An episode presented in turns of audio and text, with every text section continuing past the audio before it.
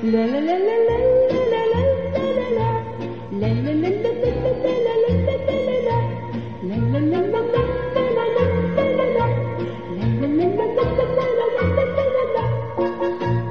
Zuhörer und Zuhörerinnen, herzlich willkommen zu Chazé.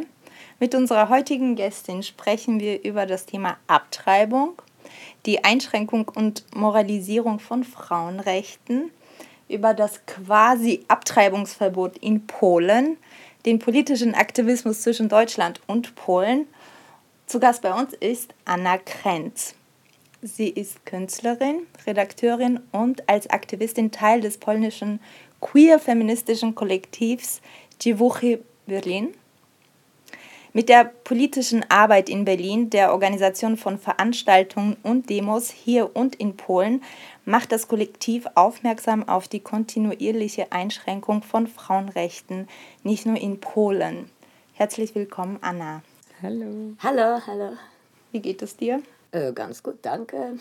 Ja. Hattest du heute vielleicht einen besonderen Tag? Ich muss ehrlich sagen, ja, ab heute bin ich auch äh, deutsche Staatsbürgerin. Also, ja, ja, ja. Sonst war ich polnisch, nur jetzt bin ich doppelt. Äh, ich habe zwei äh, Staatsbürgerschaften. Was Neues. Aber das ist ja auch wichtig, weil äh, wenn man in Deutschland richtig wählen will, muss man, braucht man deutsche Staatsbürgerschaft. Sonst kann man nicht wirklich wählen. Hast du, hast du dir das äh, schon immer gewünscht? Was? Deutsche? Nein, nicht äh, wirklich. Zu wählen in Deutschland? Ja, dort, äh, schon, aber dann jedes Mal habe ich das vergessen. Und es war immer zu spät, um äh, deutsche Pass zu machen. Und jetzt dachte ich, ja, okay, endlich muss ich was verändern. Ja. Hat dazu vielleicht die, äh, ähm, weiß nicht, hat dazu auch dein Aktivismus beigetragen, äh, dass du dachtest, okay, ich will politisch mitentscheiden, auch in diesem Land? Ich denke schon, ja, weil äh, man sieht, äh, dass das tatsächlich funktioniert, dass wir ein, eine Stimme haben können, wir als Bürgerinnen. Und es ist sinnvoll und vielleicht auch wichtig, sich zu engagieren und auch wählen, weil das ist diese Mittel, den wir haben, um zu entscheiden. Ne? Also nicht einzige Mittel, das ist nicht das einzige, was wir machen können als äh, Menschen, aber es ist Teil von unseren ja, Möglichkeiten. Und äh, ich weiß nicht, äh, wie wir dieses Thema am besten anfangen. Also vielleicht, äh, Anni, du hast ja schon eingeläutet, Jevuchi und was sie machen. Und ähm, vielleicht äh, kannst du ja auch, hm, kannst du uns erzählen, warum es Jevuchi in Berlin überhaupt gibt und warum dieses, äh, diese deutsch-polnischen Beziehungen wichtig sind und äh, vielleicht auch genau den Punkt äh, angehen, wo wir halt später hinaus wollen darauf, über Frauenrechte und ähm, Reproduktionsrechte oder Reproduktionskörper und äh, was auch immer da alles mit dranhängt. Okay, also woher, woher kommen wir und wohin gehen wir? Gut, die Woche, ah, okay, wir haben ein äh, exakte Datum, wo wir mhm seit, äh, wir, wir sind seit 2. April 2016, weil an dem Tag habe ich eine Facebook-Gruppe eröffnet äh, mit diesem Namen, Djewuche Berlin. Also damals hieß es Djewuche Djewuchom Berlin, aber später gab es so irgendwie so Namen, Patent und wir mussten den Namen ändern. Also seit ein paar Jahren sind wir Djewuche Berlin. Vielleicht kannst du ganz kurz sagen auf Deutsch, was, was das heißt, wenn die Leute noch nicht selbst drauf gekommen sind? Äh, ja, Dziewuche auf Deutsch heißt das Mädels. Also ja, Frauen, ein bisschen freche Frauen, Mädels. So. Und der originelle Name äh, war Dziewuche Dziewuchom, das heißt Mädels für Mädels, dass wir etwas für uns selbst tun. Wie gesagt, wegen Patent von den Erfinderinnen von diesem Namen mussten wir alle, alle Gruppen von Djibouti in die ganze Welt mussten wir Namen ändern. Und weil, wo, woher kommt das alles? Ich erzähle dann gleich. Es war so, dass mh, hm, 2016 im März hat polnische Regierung angefangen, über Abtreibungsverbot zu reden. Und die haben na, so langsam gesagt, ja, wir möchten Abtreibung illegal, also äh, verbieten. Und dann aus irgendwelchen Grund hat eine Frau oder zwei Frauen eine, eine Facebook-Gruppe eröffnet in Polen. Ich muss ehrlich sagen, polnischer Aktivismus ist basiert auf Facebook. Ja, also das ist Facebook-Aktivismus. Ich nenne es Hashtag Feminismus. Egal, aber äh, okay. Also Facebook als Mittel. Äh, und da, die öffneten eine Gruppe, ja, die hieß Djewuchi Djewuchom, also Mädels für Mädels. Und die haben das am 1. April gemacht, 2016. Zufälligerweise war ich gerade an meinem Computer und zufälligerweise habe ich das gerade gesehen und sagte, oh, was ist das? Ich habe mich äh, zu dieser Gruppe äh, eingeschrieben, ich war die Nummer 90. Äh, einen Tag später gab es 100.000 MitgliederInnen in dieser Gruppe und es war wirklich gewaltig. Es kam, es war, es war eine pure Emotion. Die Menschen, hauptsächlich Frauen, aber Menschen, alle waren wütend, weil die dachten, ah, fuck off, polnische Regierung. Und es war nur vielleicht ein paar, es waren was, vier, fünf Monate nach der Machtübernahme von Peace. Mhm. Ja? Peace-Partei. Peace-Partei. Genau. Peace heißt äh, Recht und Gerechtigkeit. Prawo i Sprawiedliwość, Verkürzung Peace. Peace. Kann, man auch sagen, bitteschön. Ja, und die haben die Macht im ähm, November 2015 übernommen. Ne? Und äh, schon im Dezember kamen erste aktivistische Gruppen, wie damals äh, COD zum Beispiel, also Komitee zur Verteidigung der Demokratie. Es war auch eine Bürgerbewegung sehr groß, die gibt es immer noch. Die sind immer noch aktiv. Ähm, und ja, da war ich auch dabei am Anfang, in, in berlinischer Abteilung. Aber kurz, wegen Sexismus kann man sagen, oder Misogynie, äh, war ich schnell weg. Aber diese Ge Gespür oder diese Energie, dass Menschen wollten was machen, die wollten zusammenkommen, äh, das könnte man schon damals spüren. Und deswegen kein Wunder, dass bei Djewuchi Djewuchom im April, da waren sehr viele Menschen auch dabei. Und wir haben die erste Demos gemacht in Polen und auch in Berlin, mm, sehr spontan. Ähm, und genau, und so ist das angefangen. Am 2. April sind wir entstanden in Berlin. Ich habe einfach eine Facebook-Gruppe eröffnet und das reicht für, eigentlich. Äh, später hat sich das alles ein bisschen mehr konkretisiert. Unsere Mitgliederinnen, die waren, manche kommen, manche gehen. Äh, da gibt es ein paar feste Mitgliederinnen. Und seit sechs Jahren sind wir immer noch da. Wie lange, weiß, weiß ich nicht. Äh, mal sehen. So, und was ist jetzt in den letzten sechs Jahren passiert? Beziehungsweise ähm, wissen wir ja, also ich sag mal, in, in Deutschland hat ja irgendwie die, die, Information erreicht, so um 2020 rum, als da die großen Proteste waren. Und äh, diese setzten sich ja jetzt in den letzten Jahren fort, je nachdem. Also da gab es verschiedene Fälle, die die Proteste wieder haben ähm, äh, entzünden lassen. Ja. Also zum Beispiel gab es also, ähm, also angefangen so als Streik der Frauen. Das ist ja noch ein neuer Hashtag, der wahrscheinlich dazu gekommen ist, von wegen Hashtag Feminismus, ne? Streik der Frauen, ne? Da, so, ja. so hieß das ja. Dann, dann hatten wir Justina, die ähm, sozusagen so als äh, NGO-Vertreterin jemandem geholfen hat und aus ihrem Privatbesitz ähm, Abtreibungsmittel gegeben hat und jetzt wahrscheinlich von diesem Ehemann, gewalttätigen Ehemann wohlgemerkt, äh, höchstwahrscheinlich auch angezeigt wurde und jetzt vor Gericht steht. Das ist äh, auch noch ein laufender Prozess. Und dann gab es noch eine letztes Jahr äh, eine junge Frau, die 30 war, die gestorben ist, weil vermutlich die Ärzte ja Angst gehabt haben, eine Abtreibung durchzuführen und äh, genau sie äh, einen schwer geschädigten Fötus um sich getragen hat und dann ähm, ja gestorben ist. Und das hat auch wieder Protest. Also das sind so die Sachen, die man, ähm, ich sag mal, von mir aus, aus meiner Perspektive in Deutschland mitbekommen hat.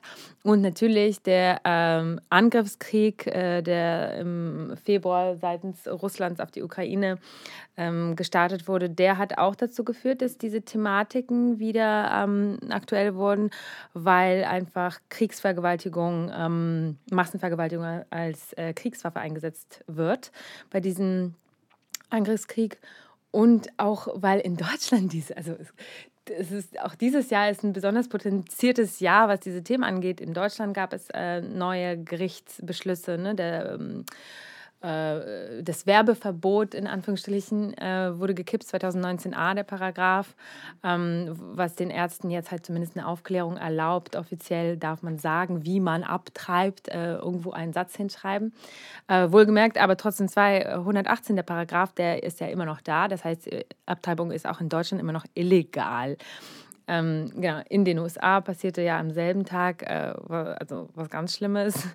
Ähm, das wissen wir ja wahrscheinlich deshalb auch alle, weil das sind die Themen, die auch immer wieder nach Polen blicken lassen ähm, weil ihr da ja viel länger und intensiver euch damit auseinandersetzt. Oder nicht viel länger, intensiver, wahrscheinlich auch in USA und auch in Deutschland gibt es wahrscheinlich auch sehr intensive Auseinandersetzungen. Aber gefühlt die Proteste, die man mitbekommen hat, waren in Polen schon außerordentlich. Ich weiß nicht, was du dabei, was kannst du dazu erzählen, was oder was erzählen deine ähm, Mitstreiterinnen? Okay, äh, das ist, äh, ich denke, Okay, in Deutschland haben wir auch Gründe zu protestieren, genauso wie in Polen. In beiden Ländern ist Abtreibung nicht wirklich legal. Ja?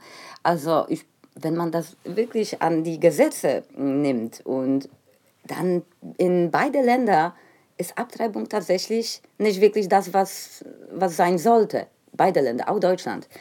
Ähm, zum Beispiel in Polen darf man zu Hause abtreiben mit, mit Pillen, in Deutschland nicht. Na, ist sehr strafbar. Okay, also man könnte sagen, okay, in Polen, ja gut, es ist ein bisschen mehr liberal, ne? weil man kann das zu Hause machen, selbst. Ähm, in Deutschland nicht. Also, mm, und die, ähm, und die beiden Länder, ich denke, Polen, wir sind einfach, die Menschen in Polen, vor allem Frauen, weil die Männer weiß ich nicht. Aber ja, vielleicht können wir dazu sagen, äh, Frauen und Männer, also einfach ja. nur so ein Disclaimer, also mhm. für, für uns oder für die Zuhörerinnen, ne, also das ist so Menschen. natürlich Menschen mit gut, Uterus oder ja, Menschen, okay. die gebärfähig sind oder keine Ahnung, es mhm. gibt allerhand Wörter, also dass wir, ähm, natürlich geht es größtenteils prozentuell um Frauen in dem klassischen Begriff, und, aber es gibt natürlich auch Transfrauen und so weiter und so fort. Also, mhm. Dass wir das nur kurz hier an der Stelle sagen. Ne?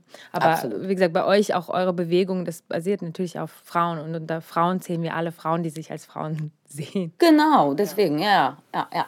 Ähm, also ich denke, in Polen die Proteste, die passieren auch ein bisschen anders.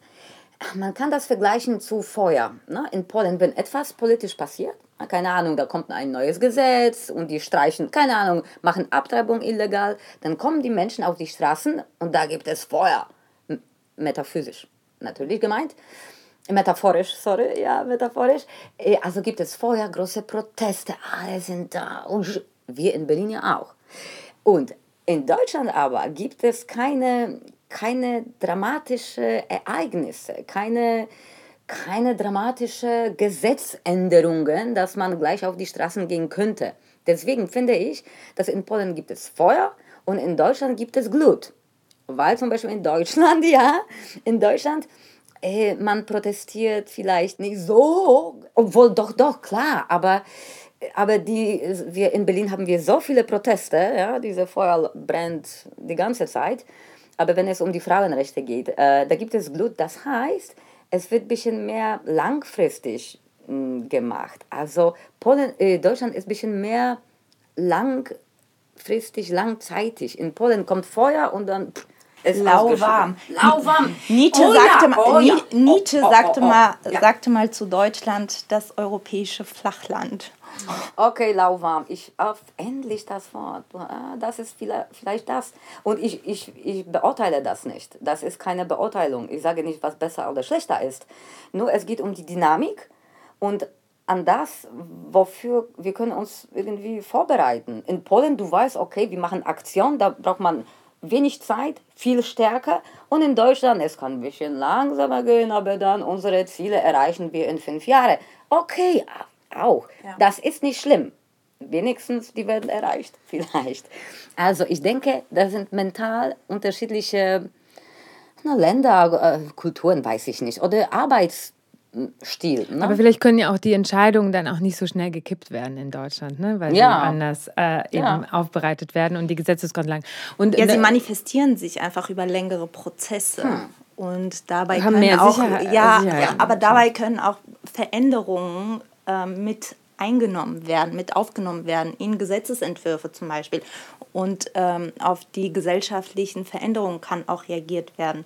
Hingegen, wenn, wenn etwas so plötzlich passiert, auflebt, dann verschwendet diese Energie auch schnell wieder und dann braucht man vielleicht auch mehr Energie, das am Laufen zu halten. Da fragt, stellt sich die Frage, was. Tatsächlich metaphysisch an. Nein, aber. Da fragt sich einfach, was ist effektiver?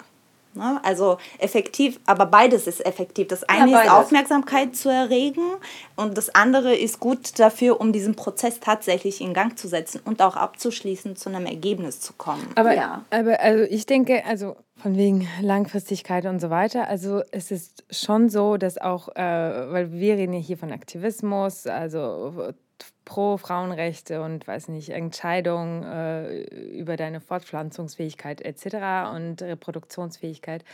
Aber es gibt ja ähm, genauso GegnerInnen von diesem Ganzen und auch diese arbeiten äh, schon sehr strukturiert und sehr langfristig.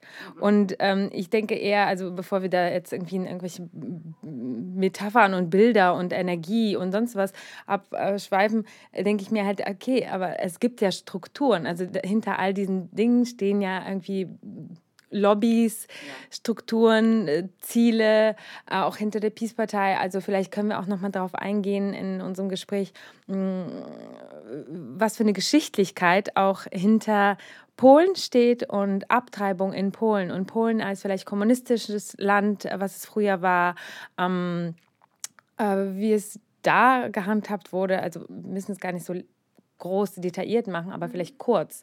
Einfach vielleicht aus der Erfahrung, die du hast, die äh, deine Mutter, deine, weiß ich nicht, deine Familie, äh, vielleicht habt ihr darüber geredet oder auch nicht, das ist auch interessant. Ähm, und ich habe das Gefühl, in Polen gab es halt einfach ein, ein krasseres, ähm, also krasse 180-Grad-Wendung vielleicht auch, ne, was man geschichtlich so. Und, und da haben wir auch wieder diese, diese Stetigkeit, ne. Das ist halt eben alles nicht so abrupt, wie es scheint, auch wenn die Proteste abrupt sind. Hinter denen allen stehen ja schon sehr langfristige Prozesse. Und ähm, in Polen, warum Polen besonders interessant dafür ist, weil es halt eben äh, so krass viele Gegensätze in sich vereint und ähm, diese Religion noch dazu kommt und der Kommunismus davor. Und ich glaube, deshalb ist Polen so spannend zu betrachten. Und vielleicht kannst du uns kurz, ähm, wie privat auch immer du das machen möchtest, was dazu erzählen. Also auch gerne so einen kleinen geschichtlichen Einblick. Mhm. Tatsächlich, ja, da gibt es eine Geschichte. Ähm klein. Ich war vielleicht, äh, keine Ahnung, 13, 12, ich weiß nicht. Und da kam die Wende. Ja? Also der Kommunismus fiel und wie in Deutschland, der Mauer fiel und bei uns Kommunismus. Und ich erinnere mich, dass es war sehr, ich habe mich ein bisschen für Politik interessiert, wie alle Kinder, ne? weil wir haben das erlebt, diese, diese, diese Situation, es war wichtig.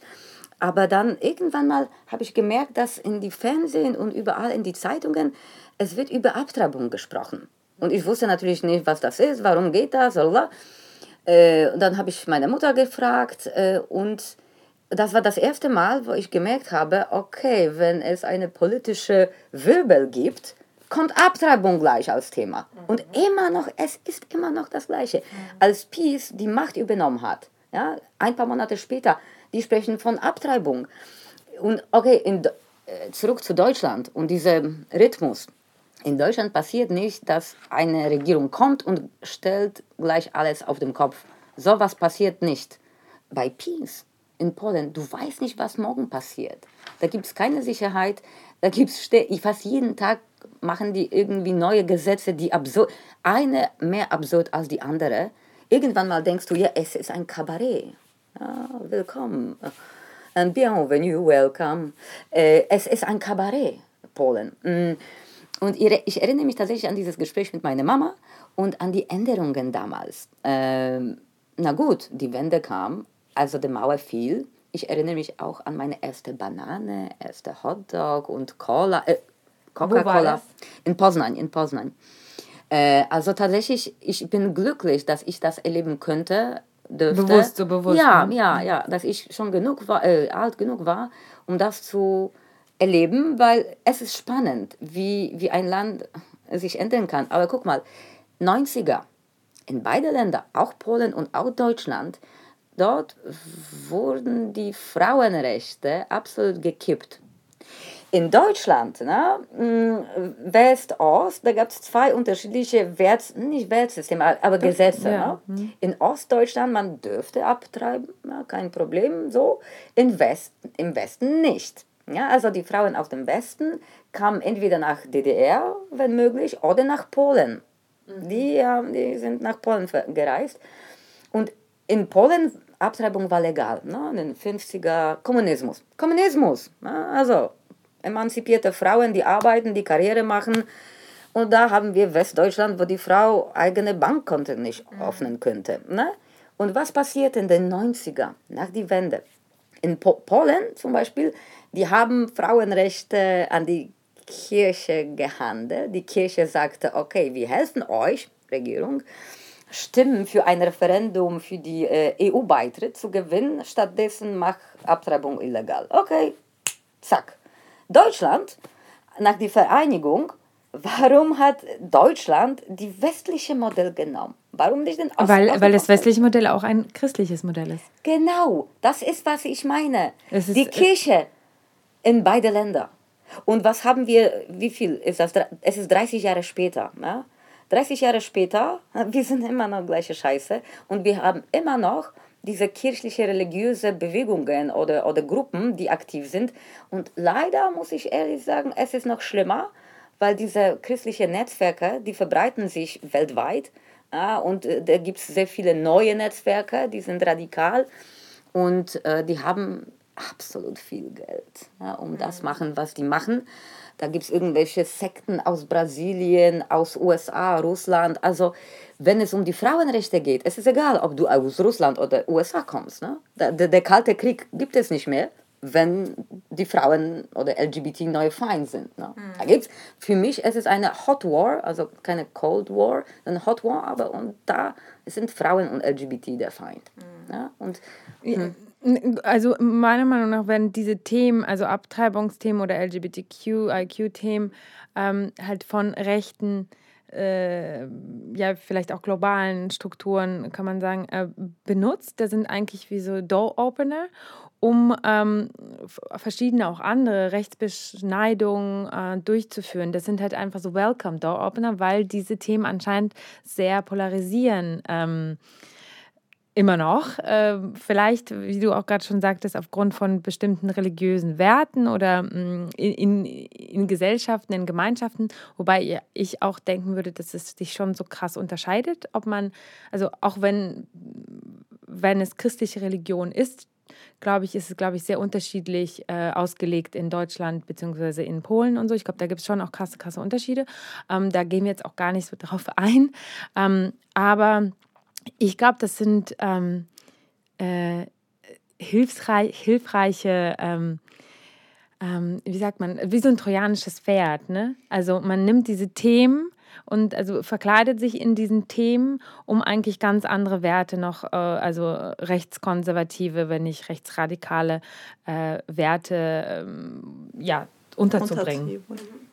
Also so, das sind so die Sachen, die, die ich sehe darunter. Und das ist, ähm, vielleicht können wir auch dazu reden, äh, wie sich das ähm, verbreitet, auch in, in Osteuropa. Ich weiß nicht, habt ihr zum Beispiel ähm, mit anderen Aktivistinnen aus anderen osteuropäischen Ländern zu tun, die sich vielleicht auch an euch wenden, weil ihr länger schon damit kämpft, ähm, weil es jetzt ja en vogue wird in ähm, auch vor allen Dingen osteuropäischen Ländern? Äh, ja, wir haben gute Kontakte mit bulgarischen Aktivistinnen äh, mhm. von Fembund. Äh, ich erinnere mich an unser erstes Gespräch. Die, äh, da kamen zwei, zwei Mädels auf eine Demo und sagten, ja, wir möchten auch äh, Aktivismus machen. Wie machen wir das? Und wir haben kurz gesprochen und die sind jetzt sehr aktiv. Die machen total coole Sachen. Ähm, äh, und wir kooperieren mit Ungarn, mit äh, Freie Ungarische Botschaft äh, das auch. Ähm, so, weil die Ecken zum Beispiel, beide Ungarn und Polen, wir leiden unter gleiche äh, Propaganda, gleiches System und wir wissen alle, also vor allem in beiden Ländern, dass es geht nicht um, um Frauenrechte, es geht um das ganze System, ne? Gewaltanteilung und demokratische Institutionen und äh, Gerichte, Medien, Universitäten. Weil die Sache ist, am Anfang, wir dachten, es geht nur um Abtreibung und Frauenrechte. Und sehr oft hat man, oder feministische Gruppen in Polen, die haben nicht gecheckt, dass wenn Peace alle anderen Institutionen übernimmt, da gibt es einen Grund dafür. Mhm. Und zack, auf einmal kommt zum Beispiel äh, die polnische Verfassungsgericht mit Julia Przyłębska auf die Spitze, die Frau des äh, polnischen Botschafters in Berlin. Er ist nicht mehr da, die sind nicht mehr da. Aber die ist immer noch die Frau und die ist die Vorsitzende von polnischen Verfassungsgericht. Und das war die übernommene von PiS, Verfassungsgericht. Ja, dass die haben entschieden, dass Abtreibung für äh, no, geschädigter Fötus nicht im Klang mit äh, polnischer Grundsatz ist, also mit polnischer mhm. Verfassung ist. Und die haben dann äh, dieses Verbot gemacht, aber, nicht Peace. Aber genau, dann sehen wir auch, dass das nicht ad hoc passiert, dass das nicht so einfach ja. so entfacht wird, sondern dass es sehr, sehr lang überlegte, äh, wie, so, ja, äh, wie so ein Geflecht ist. Was, ja. Was Gut, nicht, weil die andere, ja, ich mhm. stimme dir zu, aber andere Methoden, die haben nicht geklappt. Die wollten das durch äh, Parlament machen, mhm. aber die mhm. haben nicht so viele Stimmen bekommen. Die wollten das durch äh, Pro-Life-Organisation äh, als Bürgergesetzinitiative mitbringen. Es klappte nicht. Deswegen, die haben eine la lange Perspektive ja, gewählt. Mhm. Aber die versuchen aus alle Ecken. Ja, also, also versuchen alles auf eine Linie zu bringen. No. Aber wie ist es hm, wie ist es mit dem europäischen Recht, also mit europäischen EU-Richtlinien vereinbar, diese, diese ganzen Menschen, eigentlich will ich nicht nur von Frauenrechten sprechen, mhm. sondern von Menschenrechten. Wie, ist, wie sind diese Verbote in diesem Kontext einzuordnen? Also was sagt die EU dazu? Also gibt es irgendwelche Restriktionen oder Drohungen von, vom EU-Parlament aus oder kommt es nicht dazu. Ja, die sagen, oh, böse Polen, verändere das. Und die äh, äh Europäische Union, äh, Parlament sagt, ja, Abtreibung ist ein Menschenrecht. Okay, und passiert nichts, weil jedes Land hat eigene Gesetze. Klar, in vielen Ländern in Europa, die Gesetze werden ein bisschen mehr locker. Ja? Viele mehr Länder machen Abtreibung legal. In Europa bleibt nur Malta, Polen, na gut, Deutschland schwer zu sagen, weil Deutschland steht in, in, in Irland ist noch Nordirland, genau, Nordirland. Hm, also, äh, na, also die Länder, Europäische Parlament kann was sagen, aber was, was ist? Nichts. Äh, ich denke, europäische Methoden oder Instrumente funktionieren nicht. Mhm. Wirklich. Äh, weil es passiert nicht. Deswegen, auch in Polen ist ein ständiger Streit mit europäischen Institutionen im Europäischen Parlament wegen äh, Geld für die Post-Corona-Ding, wegen äh, Staats... Äh, Ach, Allein. Die, ja, genau. Also die sind ständig in, in irgendwelche Gespräche und da kommt nicht raus.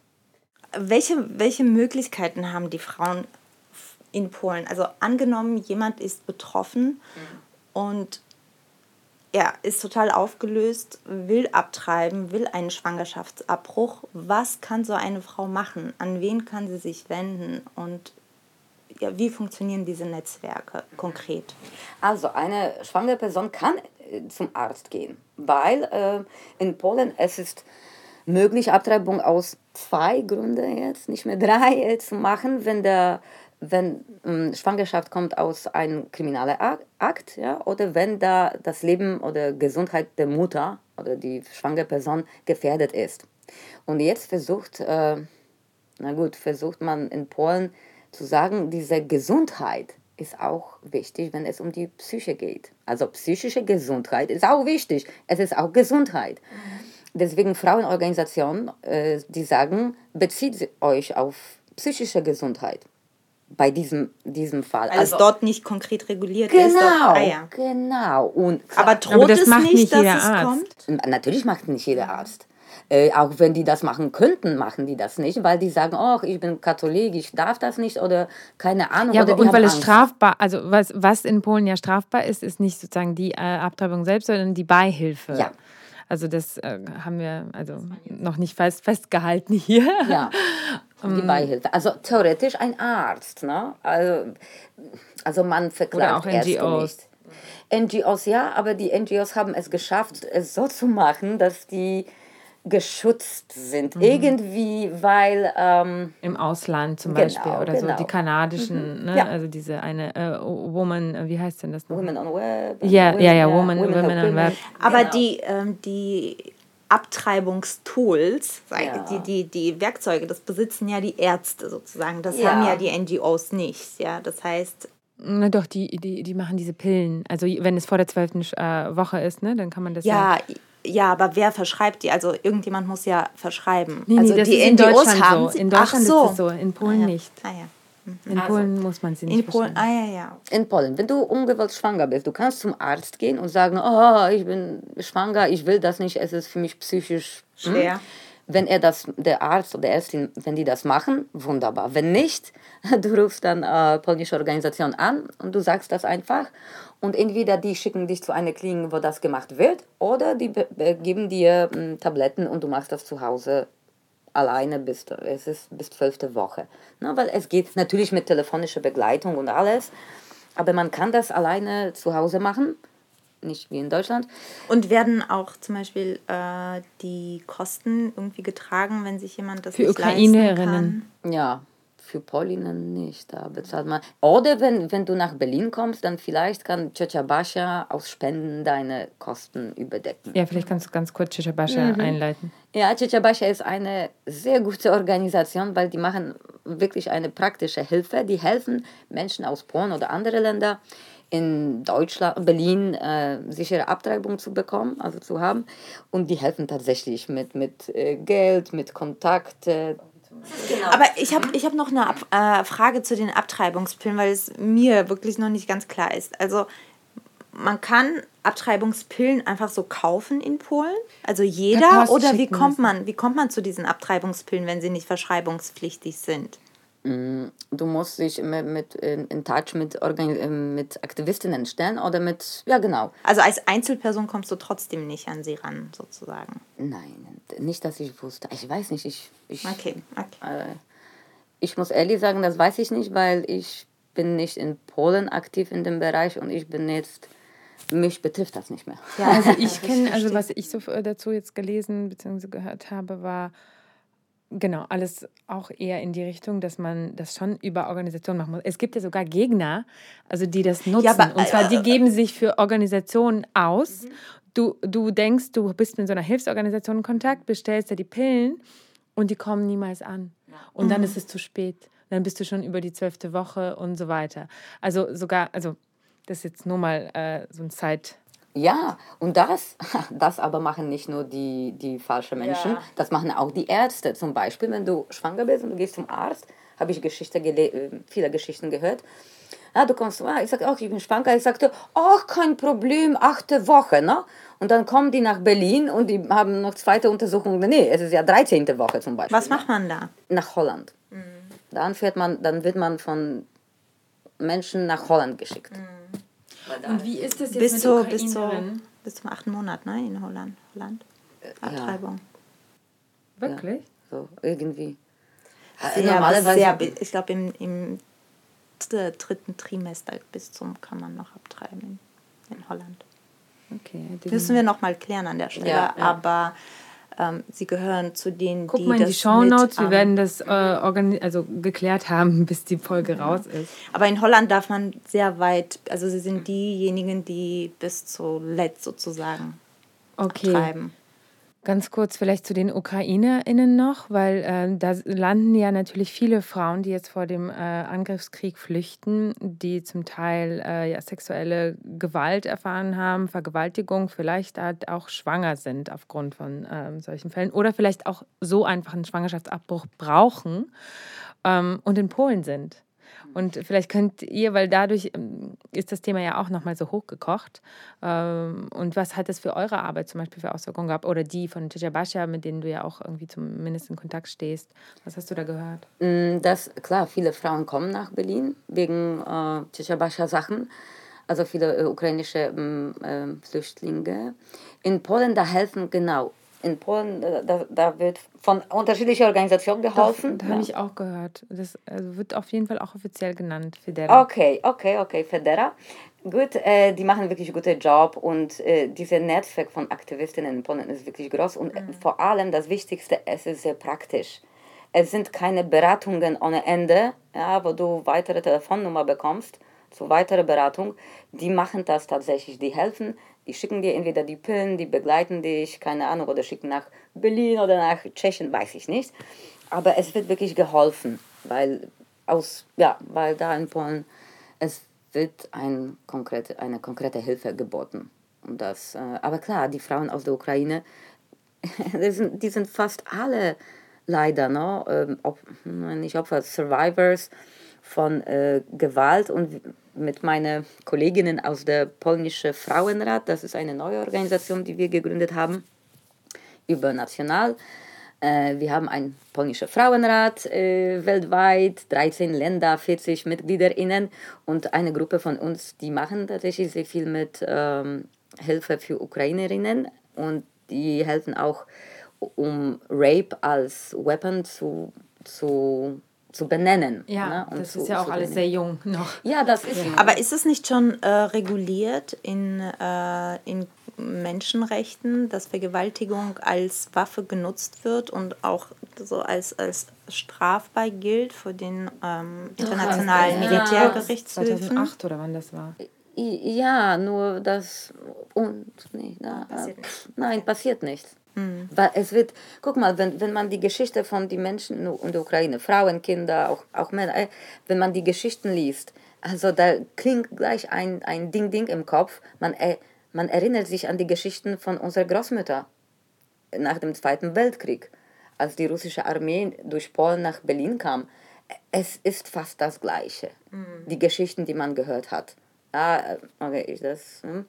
äh, also diese Trauma, die Generation Trauma, die Geschichten von unserer Großmutter, Urgroßmutter, das kommt wieder hoch und das ist deswegen, es ist wirklich dramatisch und nicht einfach, aber ich bin wenigstens glücklich, dass es wird darüber endlich gesprochen. Mhm. Dass endlich, keine Ahnung, irgendwelche Organisationen, die schicken diese ähm, Anti-Rape-Kids oder mhm. Anti, ja, nach Ukraine, das ist wichtig. Ne? Bei meiner Arbeit vielleicht schicken wir elektrische Generatoren, aber immerhin, das ist auch wichtig. Man hilft, wie man kann, aber es wird endlich darüber gesprochen. Mhm. Leider, es passiert immer noch. Na gut, naja.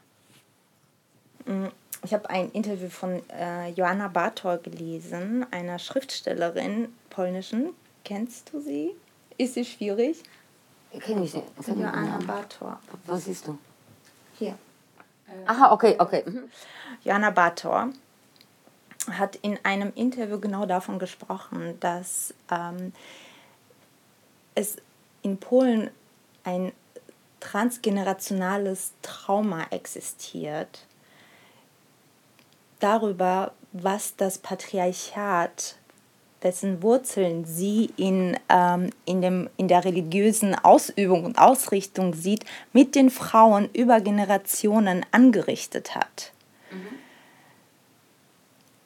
Und das stellt sie in diesem Zusammenhang des Abtreibungsverbotes, dass das alles nochmal aufkommt.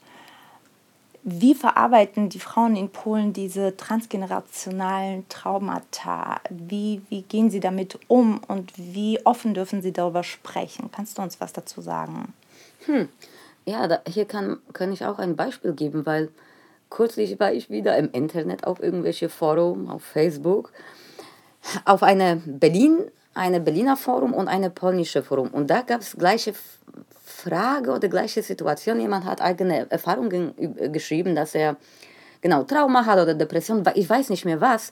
Aber ich habe dann die Antworten von MitgliederInnen gelesen und es waren wirklich anders. Auf diese polnische Form, die sagten, ja, du schaffst das, weine nicht, geh weiter, klar, mach es. Ne? So, es war kein, kein Hauch von, äh, von Weichheit es waren tatsächlich diese Frauen auf Traktoren aus den kommunistischen Zeiten, die sind alle stark, die gehen einfach nach vorne. Aber das ist ja auch ein ja, politisches Kalkül dahinter. Ne? Da äh, kann sein, aber so sind die Menschen. So sind die. Oder das hat es zu, mit den Menschen gemacht. Naja, man, ja. das war kommunistische, also ich meine, im Kommunismus brauchte man genau diese Menschen, um Kommunismus aufzubauen. Deshalb war auch ja. Frauenpolitik und Reproduktionspolitik, auch die Abtreibungspolitik, genau darauf ausgelegt, dass man halt genau diese Menschen hat. Das ist kein Zufall auch. Ja. Also, dass wir alle so, solche Menschen in unserer Familie haben. Und die ja. alle aus postsozialistischen Ländern kommen. Ja, aber das sind, das sind zwei verschiedene, verschiedene Seiten. Also Erfahrungen, die über, also wir haben ja in unserer, wir haben in einer der Folgen über transgenerationale Traumata gesprochen, aber im Kontext von Migration. Also was macht das mit den Generationen, die von Ländern in Länder eingewandert sind innerhalb einer Familie. Und jetzt ist es eine ähnliche Situation in einer Familie, die sich in der Frauenlinie sozusagen durchzieht, ja, ja über Unterdrückungsmechanismen durch die Kirche. Nicht nur. Durch die Kirche, aber ja. als Männer oder das Patriarchat in der Mitte zwischen diesem Unterdrückungsmechanismus und, und der Kirche als Machtinstrument der Kirche. Und ähm, ja, die, meine Frage zielt einfach darauf ab, zu, in Erfahrung zu bringen, wie man das verarbeitet und wie man das in, in der polnischen Gesellschaft überhaupt thematisiert. Das wollte ich eigentlich äh, erzählen mit diesem Forum. Nein, nein, nein, nein, das, diese, weil in Polen, in Polen hauptsächlich, es wird gesagt, sprich davon nicht, geh einfach weiter, kämpfe weiter. Auf die berlinische Forum, es wird gesagt, auch dann, dann die Empathie ist ganz anders und jeder ist klar gleich beleidigt, aber man muss immer aufpassen, aber es wird ganz anders gehört. Es wird äh, äh, zugehört und du hast ein Recht auf deine Schwäche. In Polen noch nicht. Langsam schon, aber immer noch nicht. Wir müssen alle stark sein. Keine hat, weil diese Welt, die Polen, die, die sind immer am Streben. Und ich denke, es ändert sich sehr langsam. Was gut ist, dass diese Narrative, diese Traumaverarbeitung, es wird langsam, langsam dafür Platz gegeben. Na, das sind nicht mehr diese Frauen auf Traktoren, die, die immer stark waren, ja, in jeder Hinsicht, die haben immer alles geduldet, alles überlebt. Ja, der Typ hat die geschlagen, die blieb trotzdem mit ihm, weil so ist die Religion, so ist die Kirche ja, die, und die Kultur. Langsam, ich denke, wird es mehr in die Public, äh, ja, in Öffentlichkeit äh, anders davon gesprochen. Und das ist gut. Ich denke, äh, da gibt es einen Riss in diesem Mo Moloch, patriarchalische Moloch. Und guck mal, die Kirche in Polen, die haben weniger und weniger Menschen, die dahin gehen, äh, weniger Priester ich hoffe, es wird langsam durchgedacht. Ich hoffe, weil es ist, wie war sogar ich, ich bin jung, ich bin nicht alt, aber ich habe das alles, also ein bisschen Kommunismus erlebt und jetzt dann 90er. Ich war, ich hatte eine Brainwash von der Kirche. Tatsächlich, ich, ja, meine Eltern, die waren nicht religiös, aber ich war als Kind, ich dachte, oh, wie cool das ist, ne? Alle diese Heiligen und alle diese Kommunion und Zelebration ich war total. Ich wollte sterben für Jesus. Ich wollte Stigmata haben. Ich habe immer jahrelang auf Stigmata gewartet, die kamen nie. Aber ich habe auf die gewartet. Dann bin ich weg aus der Kirche. Aber mh, mm, ich habe endlich gesehen, okay, da Mann, läuft was nicht. nicht. Ja, ja, genau, genau. Ja, es wird ja. alt. Mhm, mehr oder weniger. Mhm. Aber, aber sogar ich als offener Mensch, ich hatte Brainwash. Bis heute ha, habe ich Angst vor von dem Teufel, keine Ahnung, ja? Oder ich, ich habe Angst, äh, äh, wenn ich sterbe und ich bin begraben, die, die Geschichte, eine Geschichte erzählte uns der Priester, wenn du stirbst, dann wachst du in, in den Koffer auf und da musst du sagen, Jesu, ich liebe dich, dann kommst du gleich mit dem Aufzug nach, nach dem Himmel. Wenn du aber sagst, oh Scheiße, wo bin ich? Und du hast Angst, dann kommst du gleich im, im, im, in, ins ewige Feuer. Also solche Geschichten, ja, ja, ich sag's euch. Wie bist, du, wie bist du dazu gekommen? Also du sagst nach der Wende, ähm, du hast dieses, diesen Systemwechsel so sehr bewusst erlebt. Mhm. Also dieses Bewusstsein hat dich direkt in die Arme der Kirche getrieben oder wie ist dein Weg, wie war dein Weg zur Kirche? Nee, das kam äh, vorher, das, vorher, wie, vorher. Wie ist das passiert? Okay, nee, nee, in die Kirche, weil meine Freundin aus Aha. meiner Klasse, wir waren immer zusammen ah, ja. und wir machen, haben alle, und die kam von einer sehr religiösen Familie, die waren viele Kinder, die, der Vater hat in die Kirche geholfen und ja, die waren alle sehr heilig. Äh, und wir waren Freundinnen, deswegen habe ich alles mitgemacht. Okay. Aber mit 13 ich sagte, na, da läuft was schief. Da gab es zwei Gründe, warum ich die Kirche verlassen habe. Eine war, es war mir so, es war Heuchelei, weil ich sagte, wie kann ich zum Beispiel das Zeichen der Frieden mit der, der Typ, der Vater von meiner Freundin geben, wenn ich weiß, er hasst mich. Das, ich kann das nicht machen. Ich kann das nicht, weil er, mag mich nicht. Zweitens, da lief, stellt euch vor, kommunistisches Polen. Fernseher nur zwei Kanäle, ja, alles schwarz-weiß. Okay, vielleicht Farbe. Und da und da waren so manchmal so Programme oder amerikanische Serien so einmal die Woche. Und genau am Sonntag um 11.30 Uhr lief eine Soap Opera, Santa Barbara. Oh mein Gott, ja, ja, alle. Dank Santa Barbara weil ich musste immer wählen, Kirche oder Santa Barbara. Okay. Hm, am Anfang war die Kirche, aber dann Santa Barbara hat gewonnen. Ja, und, äh, und genau, aber diese Sachen. Das Aber Ding, das ist aber schon auch super christlich. Also Santa Barbara, ich Ja, verstehe genau, ja, schon. ja, ne? das war- Das Santa Barbara, aber- die heilige Barbara, Ja, genau, Entschuldigung. Ja, aber, obwohl aber es ist das, nicht. was da passiert ist. Ach, klar, das ist ja dieses. Christian US-Telling, irgendwie weiße Familien mit so Privilege Problems. Ja, Ja. aber Ja, Eden, Eden, ich sage mal, Eden war eine Figur. nein, Eden. du erkennst Ja, ich wir sag haben's doch auch Hallo, geguckt. 90er. Ich liebe das. Ja, natürlich. Kelly, Eden. ja, und da Kelly spielte später äh, House of Cards. Wir, wir, haben eine, wir haben eine Folge dazu aufgenommen zu äh, Dann, da, da, da. Oh, ja, ja, ja, ja. Ah, ja, oh, wunderbar. Endlich jemand, der das gesehen hat. Ja, Mann, ja. Ich kenne keine. Äh, ja, also, ähm, so war das. Aber übrigens, in Santa Barbara wurde auch oft vergewaltigt.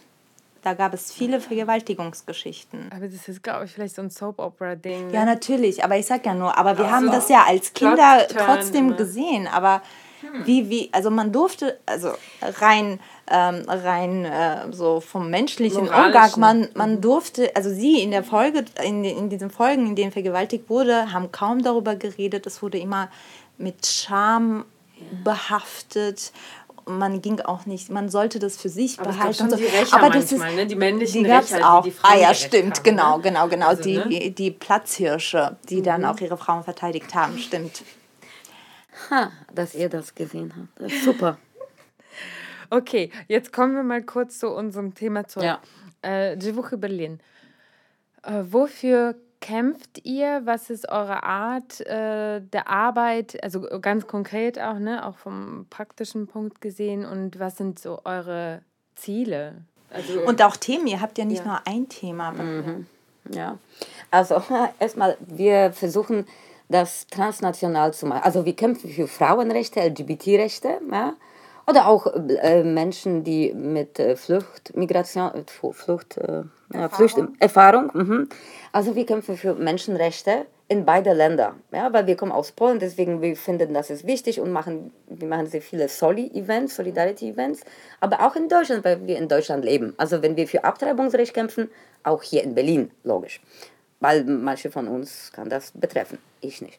Aber, ähm, okay, äh, also Menschenrechte, Abtreibung, es, also es, ist, es geht um ganzes Spektrum ja, von dieser Rechte, von, von Arbeitsrecht, manchmal von, von ähm, LGBT-Rechte. Und wir versuchen das tatsächlich zu verbinden, weil dann, wenn wir zum Beispiel von Abtreibung sprechen, ne, und wenn wir, wenn wir beide Länder als Beispiel geben, es scheint, es ist nicht so, wie man denkt. Polen ist nicht immer so, so oder in Deutschland gibt es auch nicht wunderbar. Äh, Also das Leben ist nicht wunderbar. Und mit diese Vergleiche können wir sehen, dass die Welt ist bunter. Ja, und dass wir brauchen tatsächlich eine internationale Solidarität. Ich weiß, es klingt sehr einfach, aber wir müssen immer die Augen aufhalten, weil die böse Sachen passieren eigentlich überall. Und wenn deutsche und polnische Nazis zusammenkommen, ja, deswegen müssen wir auch gemeinsam stehen. Deswegen, wir versuchen das tatsächlich international zu machen. Klar haben wir Kontakte auch mit anderen Ländern, mit Türkei, mit USA, so, so, so, weil klar, so ist Aktivismus. In sechs Jahren haben wir schon äh, ein paar ähm, Kontakte gemacht. Wir sind in zahlreiche Netzwerke, wir haben auch Preise bekommen äh, und wir sind wirklich ja, viele Preise. Ja. zwei, wenn man so richtig rechnet, Clara Zetkin-Preis also immer und genau und, und Linke und Grüne, ne? Genau, genau, genau, genau, genau. Ja.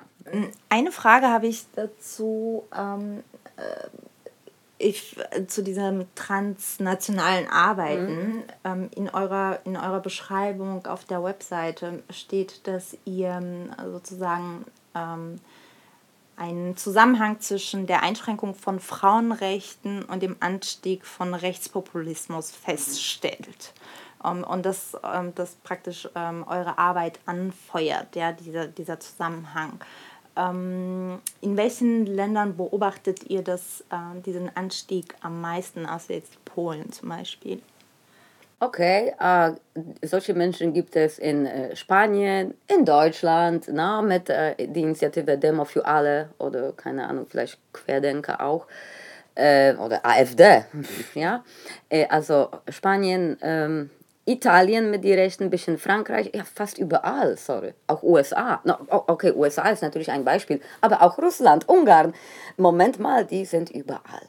Ja, und alle diese ähm, Netzwerke wie Agenda Europe, merkt euch das alle, weil Agenda Europe, das ist ein Netzwerk, ähm, die wird 2013 entstanden. Da gibt es geheime Treffen, geheime Manifeste aber die sind auch überall und die versuchen sich in die Europäische Parlament reinzuschleichen und wie eine Mimikrum spielen, als die wichtig sind, als die Teil von etwas Offizielles sind. Ja, die Techniken, die, die, die diese Organisationen nutzen, die sind wirklich gefährlich. Also deswegen, ähm, ich finde, man sollte viel darüber lesen, sich informieren, weil die sind vernetzt auch sogar Putin finanziert solche Sachen. Kann man sich, wo kann man sich konkret über solche Netzwerke informieren? Hast du da ja. Tipps? Habt ihr vielleicht auch irgendwie, oder vielleicht solltet ihr das machen, vielleicht solltet ihr auch irgendwie eine Linksammlung machen oder ähm, etwas in der Und Art. wir können das auf jeden Fall teilen. Weil ja. ich, ja. wir verlinken eh eure Seite, eure PayPal-Spenden-Link äh, äh machen wir auch da rein. Also weil diese Arbeit, das ist alles aktivistische Arbeit. Das sind alles Frauen, die haben, weiß ich nicht, die haben ganz andere Sorgen, arbeiten, Familien etc. Also bitte unterstützen. Danke, danke, das ist sehr wichtig. Äh, ich sage euch, das stimmt, wir sollten, ich weiß nicht, ob wir das haben, aber man findet die erste und wichtigste Info in, ein, in unterschiedlichen Sprachen von Neil Data. Er ist Teil vom Europäischen Parlament und der hat ähm, einen lange, lange Text geschrieben. Es ist im Internet leicht zu finden. Man muss nur schreiben Agenda Europe, Neil Data. Mhm. Und, und das ist wie sozusagen ein Haupt, äh, äh Hauptdokument äh, in Polnisch haben wir ein paar Bücher darüber, ne? zum Beispiel von Klementyna Suchanow. Äh, die macht das, viele Journalisten, die machen wirklich sehr viel Recherche. In Deutschland nicht, aber ich finde das seltsam, weil es ist ein wichtiges Thema. Weil zum Beispiel die Agenda Europe und diese Demo für alle und alle diese Menschen, die sich in Deutschland auch befinden, die machen Treffen in, in irgendwelche Paläste in München mit irgendwelchen Bischöfen. Man muss das tatsächlich untersuchen. Und das tut, hm, weiß nicht wer, vielleicht macht jemand das. Aber es ist sehr wichtig, weil es ist auch in Deutschland. In Polen, das wissen wir, weil die sind auch mit Orban vernetzt, alle diese Kongresse der Familie, brasilianische Sekte, Familie, Tradition und äh, ja, äh, ja, das Besitz, genauso. Ja. Ich, ich Tradition, Family and äh, Besitz. Wie gesagt, ja, das sollte man tatsächlich in Deutschland ein bisschen Heritage. mehr. Ja, so. Erbe.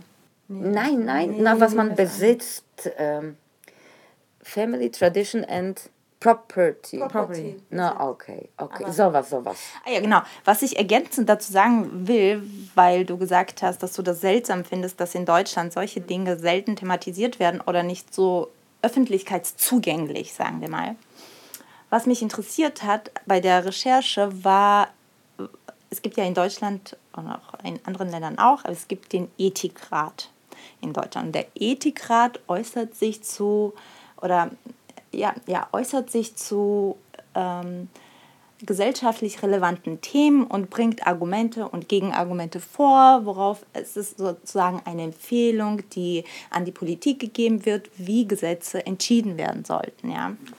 Und da habe ich mich gefragt, wie sich der Ethikrat zu Schwangerschaftsabbrüchen positioniert, weil in Deutschland darf man ja dieses Wort Abtreibung benutzt man ja nicht, es ist ja der mhm. Schwangerschaftsabbruch. Ja. Und siehe da, bei dieser umfangreichen Ethikrat-Seite findet man kaum etwas über Schwangerschaftsabbrüche. Und das, was man findet, findet man in der Kategorie Fortpflanzung. Also das ist so mehrfach versteckt, dass man gar nicht zu diesen, wenn man sich dafür interessiert, zu diesen ethischen Gründen vordrängen kann. Und die einzigen Gründe, die da auch vorgebracht werden, ist, dass das ethische Dilemma bei einem Schwangerschaftsabbruch zwischen Selbstbestimmung und dem Schutz von neuem Leben besteht. Das war's. Ja, das ist so runtergebrochen auf diese beiden Gründe. Ja. Nur mal zu, zu dem, was Aber so seltsam also, ist, was ich selbst seltsam finde, weil man, wir, wir sprechen so viel und da kommen so viele verschiedene Faktoren dazu noch, die durchaus als ethisch relevant gelten können. Und ähm, das geht da so in diesem Fortpflanzung, Fortpflanzungspa Fortpflanzungsparagraphen unter. Ja, aber äh, seltsam. wie würdet ihr denn tatsächlich, also seid ihr für die Legalisierung der Abtreibung, weil es gibt ja durchaus verschiedene Standpunkte, ne? also ja. auch von verschiedenen AktivistInnen. Ähm, seid ihr für die Legalisierung der Abtreibung? Und äh, wenn ja, dann also wie, mit Bedingungen oder ohne Bedingungen? Ne? Es gibt ja wirklich durchaus sehr verschiedene auch äh, Auseinandersetzungen. Ja, wir sind für die Legalisierung, Dekriminalisierung. Also vor allem Ab äh, Schwangerschaftsabbruch sollte nicht in der äh, Gesetzbuch stehen, also nicht im äh, Strafgesetzbuch stehen. Äh, warum denn? Ähm, ob, ob da irgendwelche Bedingungen sein könnten, das kann ich persönlich nicht antworten, weil für mich nicht, aber ich weiß nicht, wie meine Kolleginnen denken. Wir haben dafür kein, kein, kein äh, Statement, aber wir finden, es sollte total legal sein, weil, äh, sorry, das hat nichts mit äh, Beamter, Ärzte, no, Ärzte, ja gut, aber... Ähm, ja, die führen das nun mal aus. Und ähm, ja. ja, ich, also ich, diese Frage die werden wir jetzt hier auch nicht beantworten. Die, äh, genau, ich aber fragen, die ist sehr wichtig. Standpunkt genau, habt. die ist auch sehr wichtig. Das ist die, ja das, was diskutiert wird, ne? genau, diese ethische... Genau, ich finde diese Frage auch sehr wichtig. Nur, ähm, gar nicht nur. Ich, ich denke nur, dass diese Frage jeder für sich nur beantworten kann. Ne? Mit, mit seinen... Ja. Ich bin zum Beispiel, um das vorwegzunehmen, ähm, ich bin auch dafür, dass das legalisiert wird. Ich finde, dass es ein Grundrecht einer Frau ist und mhm. sie steht für mich vor Schutz des mhm. werdenden Lebens. Also die Selbstbestimmung der Frau ordne ich als höher ein, als das, was dabei ist zu entstehen. Ja. Egal wie entsetzt man jetzt darüber sein mag, aber für mich ist die Freiheit mhm. das absolute hohe Gut, das es zu verteidigen gibt, weil das ist der Ausgang von allem. Mhm. Mhm, mhm. Ja. ja. Weil äh, ich, ich stimme dir zu, ich finde das auch so. Äh, weil, egal wie man, nicht egal, aber es gibt natürlich unterschiedliche Reaktionen und unterschiedliche ethische mhm. Ansichten. Klar, für manche Menschen es ist gut, nicht? manche denken, okay, es sollte legal sein, ich will das, aber nicht machen, ist auch okay. Alle, das ist auch okay. Man muss nicht gleich alles machen, was man, wofür man kämpft wir haben ja natürlich auch, auch einfach die Sicht, wir leben jetzt, also Entschuldigung, alle in Berlin sind hier so, so privileged sozialisiert und so weiter. Und diese Diskussionen werden ja nicht nur hier äh, geführt in diesem lustigen Zimmer, in dem wir uns gerade befinden, wo wir vielleicht irgendwann euch mal ein Foto online stellen, wie das hier eigentlich aussieht. also, weil es lustig ist. Ähm, sondern also, das wird in ganz anderen Ländern, unter ganz anderen Umständen, unter ganz anderen Voraussetzungen diskutiert oder eben halt gar nicht diskutiert, was meistens eher der Fall ist. Und die, da geht es gar nicht um so hohe Werte wie, weiß ich nicht, Freiheit oder so, ne? Da geht es um so ganz banale Dinge, manchmal so instinktive Geschichten. Und ähm, Genau, und deshalb denke ich, ist es auch zulässig, andere ethische Diskussionen zu führen oder führen zu lassen. Und ähm, äh, Religion ist für andere Menschen auch ein sehr wichtiger Punkt, ne, der für mich keine Rolle spielt oder so. Aber deshalb ja, total. Wie, also, also das der, sagst, was, was du sagst, Anni, tatsächlich muss das halt, glaube ich, wahrscheinlich immer so ausdiskutiert werden. Total, natürlich. es, ist, ähm, es gibt aber eben einen Unterschied, ob man die Möglichkeit hat, eine Abtreibung machen zu lassen ähm, oder ob man sie nicht hat. Ja. Also wenn eine Gesellschaft so restriktiv reguliert ist, dass du nicht einmal darüber nachdenken kannst, dann ändert, dann bestimmt es dein ganzes Leben. Aber wenn diese Möglichkeit von vornherein gegeben ist, dann stellt, stellen sich die Weichen deines Lebens auch ganz anders. Das heißt ja nicht, ich, ich ja, wenn du Frau, überhaupt darüber weißt, natürlich, ne, dass natürlich. das geht. Manche wissen ja nicht eben, mal. Das eben, das ist, ist ja genau das Problem. Das ist ja genau das Problem. Die Frage ist ja eigentlich überhaupt, warum wird das, wird das diskutiert? Warum? Das ist also diese Körper der Frau, diese ja, das, genau, das die wollte ich, von ganz anderer Ebene kommen. Und das, genau, das, also das wollte ich gerade sagen. Man unterstellt der Frau nicht, dass sie selbst denken kann und diese Entscheidung für sich vollziehen ja. und Unter welchen Umständen kann. auch immer. Ja. ja. Also warum muss es jemand anderes für die Frau entscheiden? Ich glaube, was immer so einspielt, ist auch immer so äh, das Ding vor der Schwangerschaft, ne? Also, dass man aufklärt über Verhütung und Reprodu Reproduktion, sexuelle Aufklärung. Also ich glaube, das sind noch Sachen, die, wo ich denke, die sind äh, zum Teil, äh, also die würden das Ganze, äh, also die, die, sind so ein Game Changer, ne? Also bevor man zur Abtreibung kommt, äh, kann man also das alles auch noch mit ähm, bedenken, mit politisch aktivieren und so weiter. Aber ja, ich, wir sind leider schon am Ende unserer Zeit. Aber ich glaube, wir sind halt zu den wichtigen Fragen, haben wir, glaube ich, alles besprochen. Was denkt ihr? Was willst du noch sagen? Ach, nur ja, kurz das. Auch zu äh, eurer Arbeit. Ach so, ja. No, dann eine Sache wollte ich dazu sagen, dass tatsächlich in unserer aktivistischen Arbeit, also die politisch ist, wir nutzen sehr oft äh, Kunst als Mittel, weil, ähm, weil sehr oft Kunst ist genau das, was. Ähm, uns hilft oder hat Eindruck oder hat Einfluss auf den Menschen und manchmal hilft Kunst, um schwierige Sachen zu sprechen, weil die Gesellschaften, die sind schon polarisiert. Ne? Die, die, die Menschen, ja, die, die quatschen viel und die, die, die streiten sehr viel, aber mit Kunst kann man die, über die Sachen erzählen ohne Wörter, wo gleich man sich äh, streiten kann, sondern mit Bildern, die tausend Worte erzählen. Und deswegen machen wir sehr viel Kunst was für mich persönlich wichtig ist, ähm, vor allem ja, in Polen, politische Kunst ist eine Tradition, ist ja nichts Neues.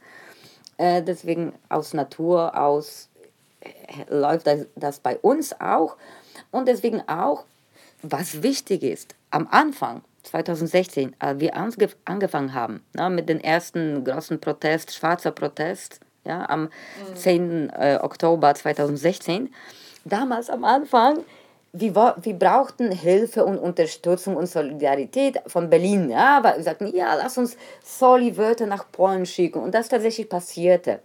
Aber in diese sechs Jahre haben wir einen Weg gefunden. Ja, also erstmal Soli-Events mit Polen, dann Kooperation in, in, mit Organisationen in Berlin, weil wir für unsere Rechte in Deutschland kämpfen, was für Polen neu ist. Ja.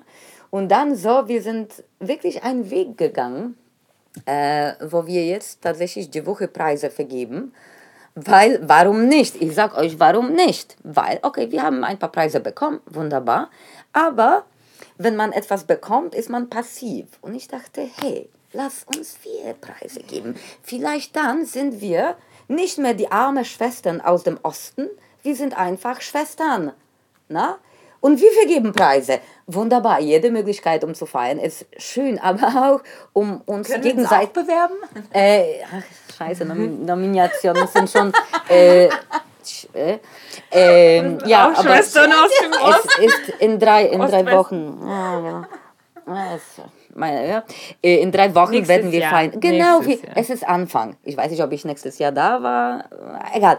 Aber wir dachten, lass uns für uns gegenseitig was Gutes machen und gut Zeit zu verbringen und gegen, uns gegenseitig zu ehren, weil sonst tut das keiner. Tut das keiner. Amen. Das ist gut. Ja. Super. Ich finde das ein super Schlusswort. Mhm. Okay, äh, gut, dann äh, haben wir jetzt alles reclaimed, was wir konnten. Ja. Und äh, ja, vielen Dank für euren Aktivismus. Äh, krass. Und äh, ja, ihr sucht wahrscheinlich auch immer noch äh, Mitstreiterinnen. Also ja. genau, jeder ist willkommen. Absolut. Egal woher, wie, wie, wie alt wir haben. Also zum Beispiel auch nicht nur, auch nicht nur Menschen, die sich als Frauen verstehen? Nee, oder? egal. Wir haben auch männliche Mitglieder, wir haben ähm, Menschen in unterschiedlichem Alter, die, von, von 20 bis 70. Mir ist da, ich bin offen für alles, darum geht es nicht. Nee, wie, jeder hat was. Jeder Mensch hat was. Ne? Manche haben mehr Erfahrung, manche haben weniger Erfahrung oder andere Erfahrung. Und das ist wunderbar, dass wir unterschiedlich sind. Dann lernen wir voneinander. Wenn wir alle gleich sind, ist ja langweilig. Ne? Und so ist ein bisschen gemischt. Ja, schaut in die Shownotes, guckt euch auf Instagram die Posts äh, zu der Folge an. Ich, äh, wir werden versuchen, nochmal alles aufzuarbeiten, was wir hier äh, gedroppt haben. Es ist ziemlich viel gewesen, aber wir, wir versuchen es. Genau. Und äh, ja, und überhaupt liked uns, liked Jewuche und äh, genau, followt. Teilt, äh, teilt aus teilt Solidarität alles. diese Folge. Genau, gibt Ja. Sternchen bei uns, äh, um unseren Podcast zu bewerten. Äh, bewerben meine ich, nicht bewerten. Bewerten könnt ihr auch. Äh, macht alles. Seid mit uns. Ja. Ciao, ciao. Danke, dass du da warst. Danke euch, wunderbar, wunderbar. Last but not least wollen wir darauf hinweisen, dass die Idee dieses Podcasts unterstützt wird. Dafür danken wir der LMDR Nordrhein-Westfalen für ihre finanzielle Unterstützung und freuen uns riesig über die Förderung des Ministeriums für Kultur und Wissenschaft NRW.